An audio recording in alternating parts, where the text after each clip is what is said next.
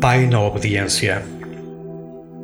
De forma análoga a quanto fez Deus com Maria, manifestando-lhe o seu plano de salvação, também revelou a José os seus desígnios por meio de sonhos, que na Bíblia, como em todos os povos antigos, eram considerados um dos meios pelos quais Deus manifesta a sua vontade. José sente uma angústia imensa com a gravidez incompreensível de Maria, mas não quer difamá-la e decide deixá-la secretamente.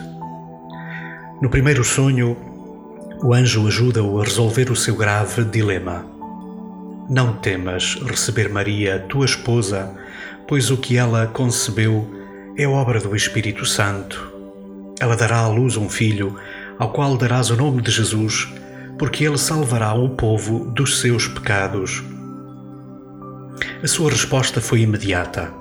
Despertando do sono, José fez como lhe ordenara o anjo.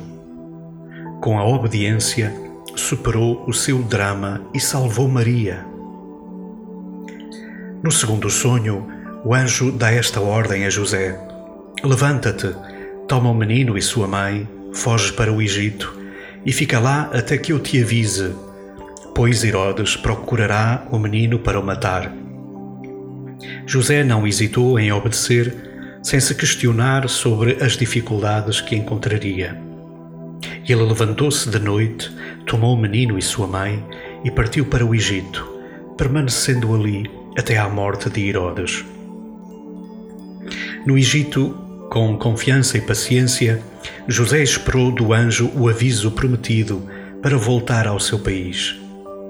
Logo que o mensageiro divino, num terceiro sonho, depois de o informar que tinham morrido aqueles que procuravam matar o menino, lhe ordenara que se levante, tome consigo o menino e sua mãe e regresse à terra de Israel, de novo obedece sem hesitar. Levantando-se, ele tomou o menino e sua mãe e voltou para a terra de Israel. Durante a viagem de regresso, porém, tendo ouvido dizer que Arquelau reinava na Judeia, em lugar de Herodes, seu pai, teve medo de ir para lá. Então, advertido em sonhos, e é a quarta vez que acontece, retirou-se para a região da Galileia e foi morar numa cidade chamada Nazaré. Por sua vez, o evangelista Lucas refere que José enfrentou a longa e incômoda viagem de Nazaré a Belém, devido à lei do imperador César Augusto, relativa ao recenseamento que impunha a cada um registar-se na própria cidade de origem. E foi precisamente nesta circunstância que nasceu Jesus, sendo inscrito no registro do império, como todos os outros meninos. São Lucas, de modo particular, tem o cuidado de assinalar que os pais de Jesus observavam todas as prescrições da lei. Os ritos da circuncisão de Jesus, da purificação de Maria depois do parto, da oferta do primogênito a Deus. Em todas as circunstâncias da sua vida, José soube pronunciar o seu fiat, como Maria, na Anunciação e Jesus no Getsemane. Na sua função de chefe de família, José ensinou Jesus a ser submisso aos pais, segundo o mandamento de Deus. Ao longo da sua vida oculta em Nazaré, na escola de José, ele aprendeu a fazer a vontade do Pai. Tal vontade tornou-se o seu alimento diário. Mesmo no momento mais difícil da sua vida, vivido no Getsemane, preferiu que se cumprisse a vontade do Pai e não a sua, fazendo-se obediente até à morte de cruz.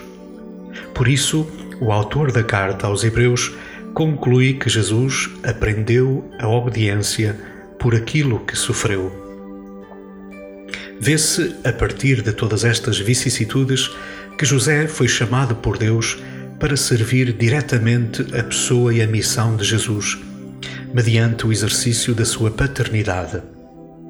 Desse modo, precisamente, ele coopera no grande mistério da redenção, quando chega à plenitude dos tempos e é verdadeiramente ministro da salvação.